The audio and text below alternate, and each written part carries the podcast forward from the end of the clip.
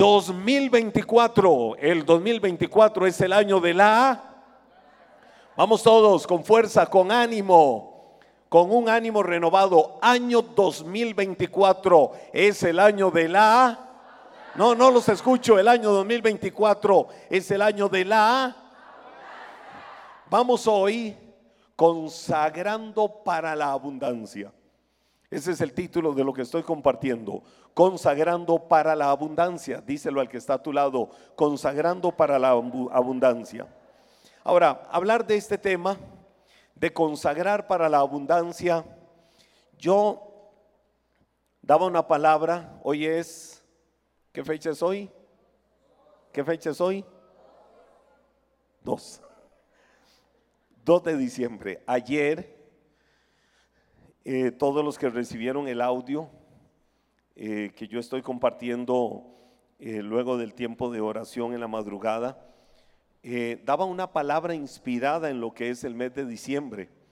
Y yo les decía, consagremos lo primero del mes de diciembre, empezando por el día de ayer, todo lo primero, y el mes de diciembre que sea un mes de consagración, que sea un mes de primicias, para tener un año de verdad hermoso, glorioso. Yo pensaba, por ejemplo, eh, en las prácticas que tienen los equipos deportivos, no solo fútbol, sino de cualquier otro deporte, aún las ramas individuales, el atletismo o cualquier otro, siempre se hace pretemporada. Y la pretemporada es un trabajo fuerte de condición física, es un trabajo fuerte de fortalecimiento físico, la pretemporada, donde se fortalece esa parte para que luego venga todo el tiempo del campeonato y los cuerpos estén fuertes, firmes y puedan aguantar hasta el final. Bueno, cuando yo hablo del año 2024, ¿cómo lo preparamos de la mejor manera el año 2024? A través de las primicias, que son como esa pretemporada. Y este mes de diciembre yo he querido que lo veamos así, un mes de preparación, un mes de fortalecimiento, un mes de, desarrollo de carácter espiritual para que venga el año 2024 y en ese año podamos recibir lo mejor. Y cuando yo hablo de consagración para la abundancia, quiero tocarles dos puntos, básicamente eh, dos puntos de mi corazón sobre verdades que no podemos obviar y que en torno a esto he dicho cosas en estos días. Tal vez he dicho alguna frase, he dicho algo ahí que pueda alimentar nuestras vidas, que pueda alimentar nuestros corazones, pero hoy quiero que lo tomes a través de esta enseñanza. Número uno, nosotros somos una rama silvestre. Di conmigo, una rama silvestre. Nosotros somos eso, una rama silvestre. ¿Qué significa eso? En la Biblia, en el libro de Romanos capítulo 11, los versos del 16 al 18, la palabra dice, si el primer trozo de pan fue dedicado a Dios, entonces todo el pan está dedicado a Él. Si las raíces del árbol fueron consagradas, entonces las ramas también están consagradas. Algunas ramas naturales del olivo fueron cortadas. En su lugar tú fuiste injertado como una rama silvestre. Entonces, ahora eres parte de la misma raíz y compartes la misma vida del olivo. No te sientas más importante que las ramas cortadas. Si te crees más importante, recuerda que tú no eres quien da vida a la raíz. Tú no eres quien da vida a la raíz, sino la raíz es la que te da vida a ti. La raíz es la que te da vida a ti. Mire, mire, mire qué lindo esto. Ahora, quiero explicárselo un momento. ¿Qué significa y de qué es lo que la palabra nos está hablando?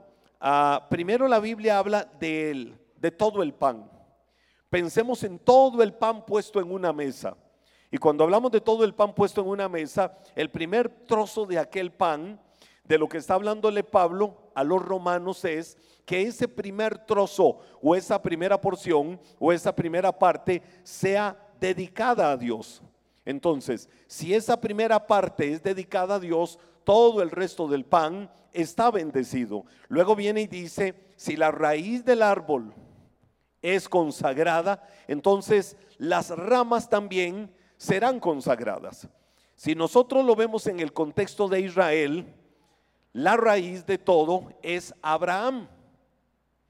Y aunque el pueblo de Israel, desde antes de Abraham, ya eso es un poquito de historia, Noé, Noé tuvo tres hijos, Sem, Can y Jafet, y cada uno eh, formó naciones, formó culturas. Sem, básicamente Sem, eh, fue de quien vino el pueblo semita. Los semitas es el pueblo de Israel. Y entonces a través de Sem empezó a desarrollarse. Pero hubo un hombre que recibió una promesa de parte de Dios y fue Abraham. Ya lo sabemos, vete de tu tierra, de tu parentela, de Ur de los Caldeos. Estuvo un tiempo en Arán. Y si avanzas, vas a llegar hasta la tierra que yo te mostraré. Y cuando llegó a Canaán, Dios le dijo, esta será la tierra tuya, será tuya y de tus descendientes. ¿Qué hizo Abraham? Abraham se consagró a Dios como primicia. Abraham consagró todo alrededor de su vida a Dios. ¿Qué significa esto? Que Abraham como raíz se consagraba para que todo lo demás fuera consagrado en él. Es decir, en él se establecería una nación.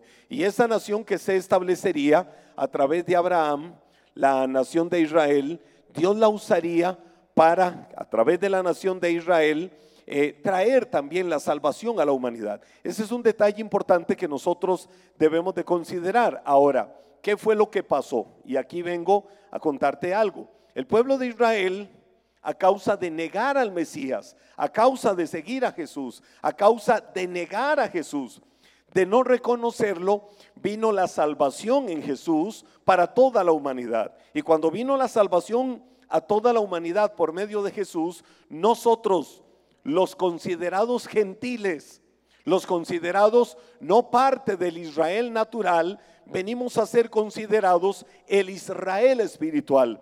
Entonces, en el árbol que es Israel, cuyas raíces fueron bendecidas, es decir, en Abraham, ese árbol que es Israel, ahora la Biblia dice en Romanos que nosotros somos esa rama un árbol totalmente diferente a este. Pero somos esa rama que fue injertada en ese árbol.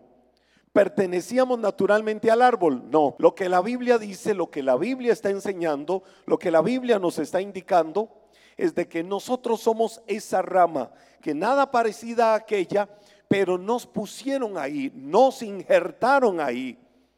Y ahora nosotros tenemos la misma bendición que el pueblo de Israel tenía en Abraham.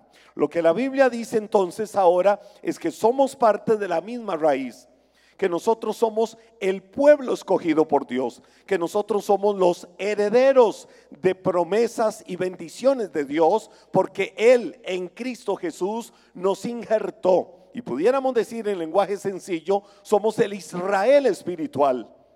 Somos el Israel espiritual que fue injertado en el natural para que las promesas de Abraham, que también corrieron a Isaac, que también corrieron a Jacob y a sus generaciones de ser bendecidos, de ser fructificados, de ser engrandecidos, de ser prosperados en todos sus caminos, también llegaran a nuestra vida. Yo puedo hoy decir, Señor, de manera natural, de manera natural, yo no soy heredero de Abraham, pero de manera espiritual sí.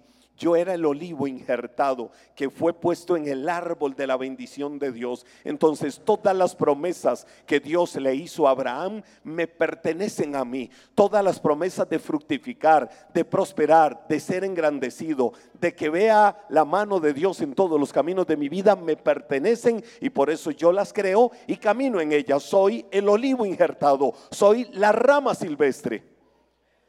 Lo que la Biblia también dice es que yo no puedo por eso venir a creer que soy más importante que las ramas cortadas. Cuando dice la Biblia ramas cortadas, ah, Juan 1.12 dice, a lo suyo vino y los suyos, los suyos no lo recibieron, pero a todos, aquí voy, hago una pausa, vino a lo suyo la salvación de su pueblo, pero los suyos no lo recibieron.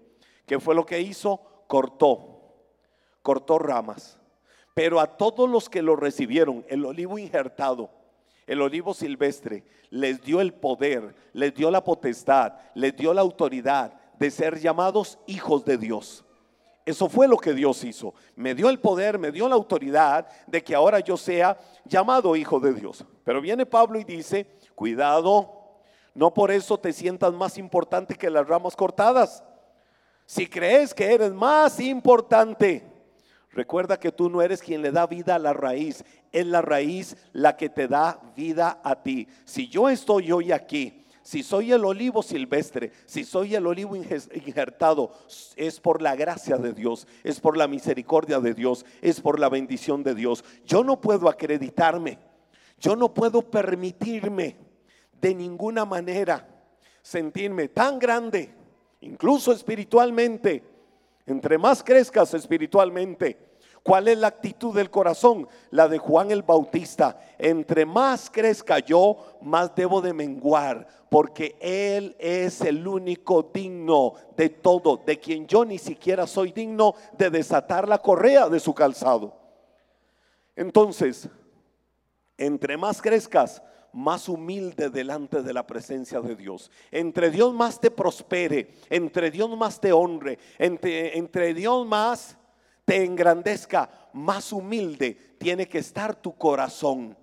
Tiene que estar rendido y entregado tu corazón al Señor para decirle, Señor, que en mi vida la gloria sea para ti, porque yo no soy el que le da vida a la raíz, la raíz es la que me da vida a mí. Y es tan grande tu favor, es tan grande tu gracia, es tan grande tu misericordia, que a mí me injertaron, no pertenecía al, al árbol, pero me injertaron porque a Dios te dio la bendita, a ti Dios te dio la bendita, santa, soberana, maravillosa y misericordia y hermosa gana de verme con ojos de amor, con ojos de misericordia y de injertarme ahí y de ser parte de ti y de ser parte de tu plan y de tu propósito. Entonces no pierdas de vista esto, la raíz es la que le da vida a las ramas y nosotros somos una rama. La rama no es la que le da vida a la raíz. Para el pueblo judío, entonces, era muy importante lo primero de todo ¿Por qué los judíos fueron llamados por Dios desde el principio a consagrar los primogénitos? Si lo pensamos en función de los hijos, los hijos, el primogénito, son la base, son el fundamento de todas nuestras generaciones. Entonces, para ellos era muy importante esto, no porque el primero fuera el favorito. No se trataba de que el primero fuera el favorito, sino porque tenían claro que si Dios bendecía al primero con esa bendición, iban a llegar las bendiciones para todos los demás. Por eso, papá, mamá, todo lo primero que nosotros consagremos de nuestra vida a Dios va a hacer que esa bendición se transfiera a todo lo demás. Tus hijos, desde el primero, consagrado, entregado a Dios, hasta los demás son bendición de Dios. Y por el primero, la misma raíz corre para bendecir a todos los demás. Y con tus hijos, a tus nietos, y con tus nietos, tus generaciones, porque son generaciones benditas en el nombre de Jesús. ¿Lo podemos creer hoy? Cuando decides honrar a Dios con todo lo primero de tu vida, él se encargará de bendecir y fructificar el resto. ¿Cómo le llamamos a esto? Obediencia. Es decir, yo vengo y la función mía, el papel mío, el rol mío es consagrar a Dios todo lo primero de mi vida. Y yo consagro a Dios todo lo primero de mi vida. ¿Qué es lo que Dios hace? Con la acción mía de obediencia, de consagrarle a Él todo lo primero, Él se va encargando de bendecir y de fructificar todo lo demás en mi vida.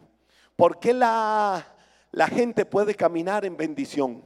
¿Por qué podemos fructificar con la bendición de Dios? La palabra dice, la bendición de Dios es la que prospera y nunca añade tristeza. Ahora, hay una realidad. Hay gente que prospera y en abundancia en esta vida. Hay gente que fructifica poderosamente en esta vida. Hoy veía una noticia no una noticia, por ahí veía un video de X personaje que se decía que desde sus 40 años, quizás ahorita duplica esa edad, casi, desde sus 40 años no pagaba impuestos. Y sacaban números ahí de los millones y millones y cientos de millones de dólares o de colones, pero contado en miles de millones de colones que esa persona ha captado, recibe para su vida, pero no paga impuestos por la forma en que maneja aquello, por la forma en que recibe aquello. Y eso me hacía pensar, yo decía, wow, Dios, cuánta gente prospera en este mundo, pero prosperan sin la bendición de Dios. Y cuando alguien prospera con la bendición de, sin la bendición de Dios, eso termina trayendo tristeza, trayendo dolor, trayendo amargura, trayendo una cárcel de opresión, una cárcel de angustia, trayendo desesperación, trayendo paz. ¿Para qué tantas personas en este mundo acumulan tanta riqueza si viven encerrados porque los andan buscando y persiguiendo para apresarlos o matarlos? Pero cuando tú caminas con la bendición de Dios, la bendición de Dios te prospera, la bendición de Dios te fructifica y nunca te va a traer tristeza, nunca te va a traer dolor, nunca te va a traer amargura. La bendición de Dios te engrandece, pero hay una cobertura protectora sobre tu vida que te hace respirar paz, que te hace respirar gozo, que te hace respirar libertad, porque es Dios el que ha hecho llover sobre tu vida esa bendición. Damos gracias a Dios por todo lo que Él nos ha dado tiempo atrás. Pero estamos seguros de que cosas mayores y mejores están por venir para todos aquellos que caminan bajo la cobertura de la bendición de Dios. Mi oración delante de Dios es de que tú, de que cada uno, el que levanta su mano, será sabio, será inteligente. La oración mía delante de Dios es que cada uno de ustedes pueda recibir bendición, prosperidad, fructificación, salud, vida en abundancia, gozo, bienestar, paz, alegría constante en sus vidas, no viviendo esclavos. No viviendo esclavos del trabajo, no viviendo esclavos de la rutina, sino esforzados, valientes, entregados, abnegados, pero consagrando siempre lo mejor de sus vidas, incluso el tiempo fundamentalmente a Dios. Y Dios se encargará de engrandecerlos, de bendecirlos y de fructificarlos. No te olvides que somos el olivo injertado. Hoy estamos aquí por gracia de Dios, por misericordia de Dios. Y número dos, el fundamento de la abundancia. ¿Cuál es el fundamento de la abundancia? La semana anterior te daba principios. Pero quiero reafirmar con la palabra algo glorioso del mismo cielo. Libro de Deuteronomio, voy a leer bastantes versículos aquí, capítulo 8, versos del 7 al 18. Libro de Deuteronomio, capítulo 8, versos del 7 al 18. Pues el Señor, tu Dios, te lleva a una buena tierra, con arroyos, y lagunas, con fuentes de... Ah, ah voy, voy, voy a devolverme. ¿A quién le está hablando Dios a través de su palabra?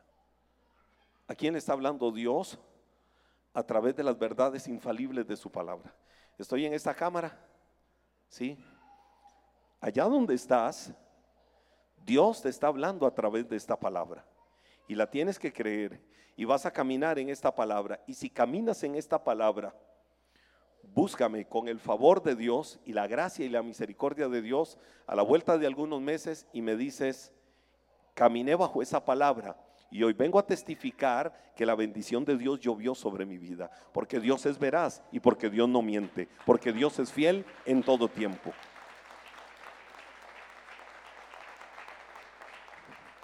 ¿Qué dice la palabra? Hmm, ¿Qué dice la palabra? Pues el Señor tu Dios te, te, te, te, te, lleva. ¿A quién le está hablando? ¿A quién le está hablando? Ok, entonces, si captas, eh, muy bien, Rosibel, ¿cómo es? Pues, ¿cómo, cómo es? ¿Cómo es que decimos? ¿Ah? Ponte de pie, ponte de pie y haces eso así. ¿Cómo es? ¿Para quién es esto? Así, con autoridad. Eso es para, eso es para, pues el Señor tu Dios te lleva a una buena tierra, con arroyos y lagunas, con fuentes de agua. Tradúzcalo, tradúzcanlo a bendiciones de Dios para sus vidas. Y manantiales que brotan a chorros de los valles y las colinas. Es una tierra de trigo y cebada, de vides, de higueras y granadas, de aceite de oliva y miel. Es una tierra donde abundancia, donde abunda el alimento y no falta nada, nada te faltará, nada te faltará, nada te faltará.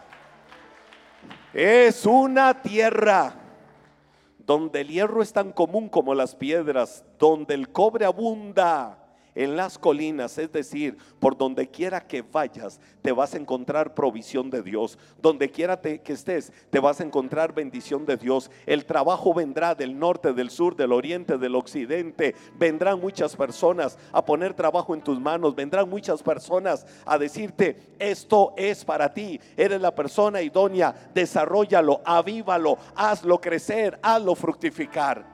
Y dice, cuando hayas comido hasta quedar satisfecho, asegúrate de alabar. asegúrate de qué?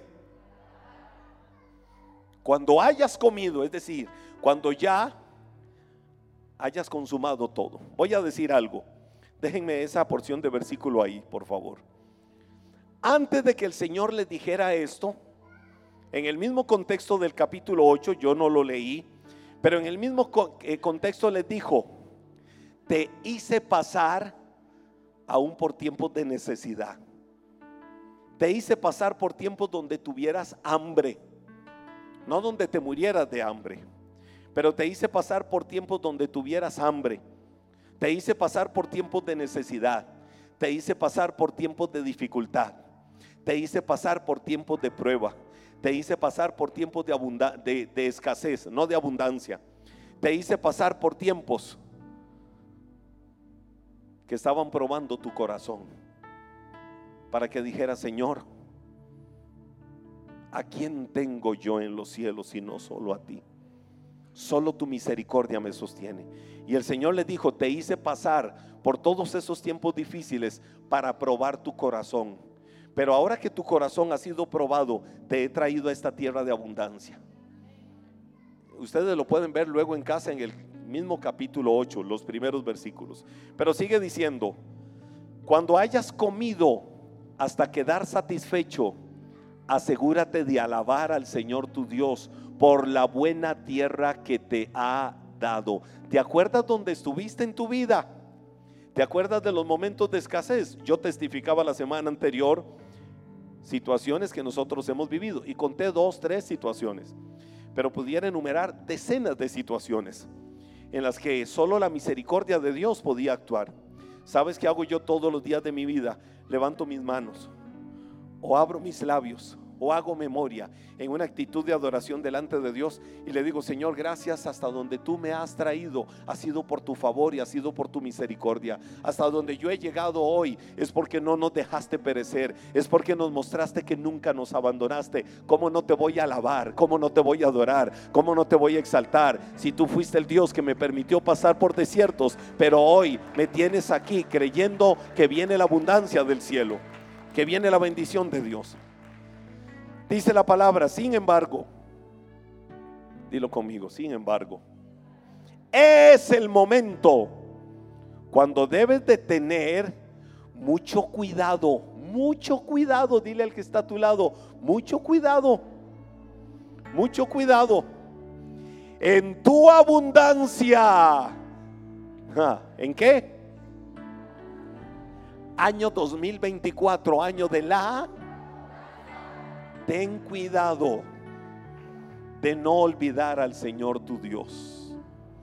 Al desobedecer los mandatos, las ordenanzas y los decretos que te entrego hoy. Pues cuando te sientas satisfecho y hayas prosperado y edificado casas hermosas donde vivir, cuando haya aumentado mucho el número de tus trabajos de tu empresa, de tu emprendimiento. Cuando digas, ya no podemos con lo que tenemos, esto hay que agrandarlo, hay que abrir más sucursales, hay que abrir más lugares, hay que desarrollar más emprendimientos. Wow, esto se nos está quedando pequeño, hay que extender las estacas, hay que comprar más material, hay que comprar más instrumentos, hay que comprar más de todo, hay que tener más personal. Wow, algo está pasando que esto no se detiene, esto está creciendo, es extraño extrañamente bendecido. Y, el aplauso no es para mí. Si es para mí, denlo sin ganas. No, si el aplauso es para Él, dalo con excelencia.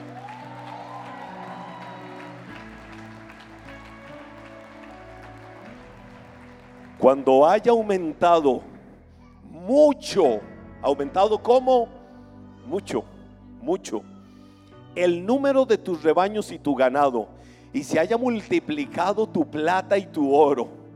Gracias a Dios por el dinero que hoy se usa no en las bolsas. ¿Se imaginan algunos cómo andarían?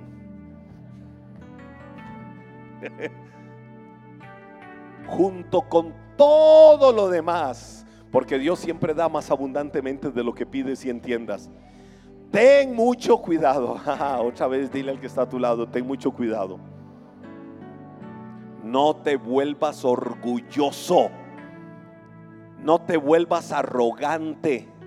No te vuelvas soberbio. No te vuelvas prepotente. No te vuelvas altivo. Y entonces te olvides del Señor tu Dios, quien te rescató de la esclavitud del mundo donde estabas. Quien te rescató donde no había vida, donde no había paz, donde no tenías nada. Figura de la tierra de Egipto. No olvides, no olvides que Él te guió por el inmenso y terrible desierto. ¿Te acuerdas del desierto? Algunos se acuerdan de los desiertos de su vida donde ya no había esperanza, ya no había solución, ya no había respuesta. Ahí nunca fuiste abandonado por la mano del Señor. Muchas veces cuando dijiste ya no puedo, cuando dijiste estoy tan solo, cuando dijiste aquí me muero, cuando dijiste tengo miedo hasta de dormir, en la noche dices que diera que fuese la mañana, pero en la mañana la ansiedad te dice que diera que fuese la tarde y en la tarde dices quién diera que fuese la noche para tomarme una Valium, una diazepam o tomarme algo que me duerma 20, 30 horas y no saber de muchas cosas. Cuando no podías, cuando ya no aguantabas en el desierto terrible e inmenso, que estaba lleno de escorpiones y serpientes venenosas, que estaba lleno de amenazas, que estaba lleno de ahogos por todo lado. Así estaba el desierto. Era un desierto complicado, era un desierto difícil y que era tan árido, es decir, seco y caliente. Él te dio agua de la roca. Él no te abandonó. Tal vez no te dabas cuenta, pero porque Dios te vio desde el mismo vientre de tu madre, te escogió para salvación. Y ahí Él te daba agua, aunque no entendieras que era Dios quien te la estaba dando. En el desierto te alimentó con maná, un alimento desconocido para tus antepasados. Lo hizo para humillarte y para ponerte a prueba por tu propio bien. Todo esto lo hizo para que nunca se te ocurriera pensar, he conseguido toda esta riqueza, toda esta prosperidad, toda esta fructificación con mis propias fuerzas y energías acuérdate del Señor tu Dios. Él es, Él es, Él es el que te bendice. Él es quien te da las fuerzas para obtener riqueza. Dios no te da riqueza. Dios no te da riqueza. Menos el gordito de los domingos. Wow. ¿Cuánta gente despilfarra miles? Para que el gordito le dé prosperidad. Dios tampoco te da riqueza. díganselo a cualquiera, el pastor Henry Zúñiga dice que Dios no da riqueza. Es Dios que te da el poder, te da la fuerza, te da la energía, te da la vida, te da la salud, te da la sabiduría, te da la creatividad, te da el ánimo renovado, te da todo para que emprendas, para que trabajes, para que te esfuerces y seas un productor de riqueza. Porque cuando es Dios que te lo da, Dios hace prosperar y Dios hace fructificar y Dios hace engrandecer todos los caminos de tu vida. Escucha esto. Cuando el pueblo de Israel estaba a punto de entrar a la tierra de la abundancia, esta palabra que te acabo de leer, porque diciembre para mí es un mes de primicia, de consagración. Cuando Dios le dio esta palabra, ¿sabe dónde estaban ellos? A este lado del Jordán. Cruzaban el río Jordán Así como la canción, atrévete, crucemos el Jordán.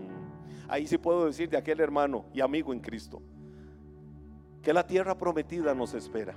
Estaban a este lado, cruzaban el río y al otro lado, ¿qué era lo que estaba? La tierra prometida. Pero cuando estaban aquí, a punto de cruzar milagrosamente el río Jordán en seco, el Señor les dijo esta palabra. Todo lo que acabamos de, de ver se los dio y se los dijo. ¿Para qué les dijo? Para recordarles que estaban a punto de entrar a una tierra que iba a ser una tierra de abundancia, de bendición y de provisión. Ahora, aquí es donde entra la gracia versus los habitantes de aquella tierra. Al otro lado estaban pueblos que no reconocían a Dios. Estaban pueblos idólatras. Estaban pueblos que sacrificaban niños. Estaban pueblos llenos de maldad.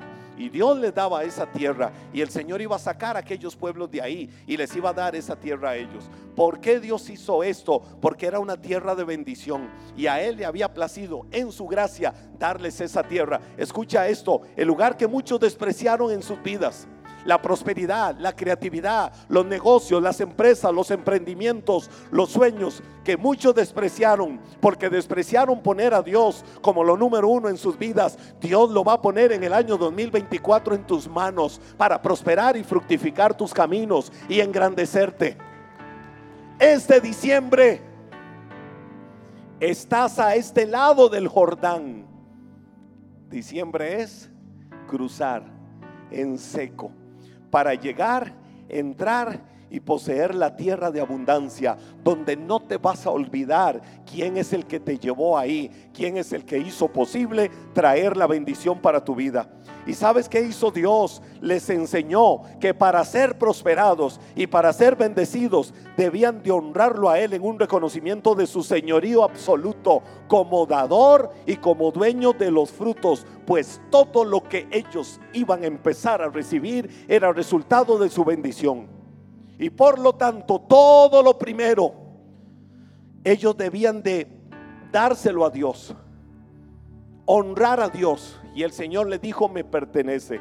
Porque Dios les pedía lo primero? Porque en su palabra Dios pide lo primero? Para que lo primero siempre recuerde que Dios tiene que ser lo número uno en tu vida. Y que si consagras lo primero a Dios, Él se encarga de bendecir todo el resto. Cuando Dios es lo primero y lo mejor de tu vida, dará siempre lo primero y lo mejor para Dios. Dice la palabra. Voy casi terminando. Ezequiel capítulo 44 versículo 30. Toma esta palabra. Y las primicias de todos los primeros frutos de todo y toda ofrenda de todo lo que se presente de todas vuestras ofrendas será de los sacerdotes, es decir, será de la casa de Dios, no de los hombres, será de la casa de Dios. Asimismo daréis al sacerdote las primicias de todas vuestras masas. y aquí viene lo que me interesa después de esa acción de obediencia. Para que repose la bendición en vuestras casas. Cuando Dios es lo primero en tu vida, reposará su bendición sobre tu casa. Asegúrate de este detalle. No a los hombres, porque no es a los hombres, es a Dios, es al reino suyo. Que siempre le diga Dios todo lo primero de todo lo que tú me das, yo lo doy y lo consagro a ti. Porque quiero la bendición sobre mi casa. Yo declaro el año 2024 un año de bendición permanente y constante sobre mi casa. No faltará, más bien va a haber abundancia para compartir con otros, va a haber engrandecimiento, va a haber prosperidad, va a haber fructificación en todo, porque te voy a honrar como lo número uno en mi vida. Y reposo significa algo permanente. Dice Proverbios 3, versículos 9 y 10. Demuéstrale a Dios. qué buen consejo. Dile al que está a tu lado, demuéstrale a Dios. Demuéstrale a Dios que para ti Él es lo más importante. Dale de lo que tienes y de todo lo que ganes. Así nunca te faltará ni comida ni bebida. Wow, qué palabra. Yo no sé si alguno la puede creer. Yo le he dicho al Señor, Dios, te voy a honrar como nunca antes, porque voy a ver abundancia que será sobreabundancia. Y habrá tanto, Señor, que muchos serán bendecidos a través del canal de nuestras vidas. Y este versículo, quiero que te pongas de pie. Termino con este versículo. Números capítulo 15, verso 21. De las primicias de su masa darán al Señor una ofrenda para sus para sus generaciones, de las primicias de su masa. ¿Cuál es tu masa? Tu masa es tu trabajo. Ahí usa la palabra masa refiriéndose a la fuente principal de trabajo que ellos tenían. ¿Cuál es tu masa? La Biblia dice, de las primicias darás la porción de lo mejor a Dios por tus generaciones. ¿Quiénes son tus generaciones? Tus hijos. Papás, un día quizás nosotros ya no estemos. Un día nosotros nos iremos. Pero que nuestros hijos sean herederos de un legado de Dios. Papá, un día tu negocio, tu empresa, tu emprendimiento que has levantado, quizás porque ya no puedas, pasará a manos de tus hijos que sea engrandecida aún mayor, que sea prosperada aún mayor, que sea fructificada aún mayor.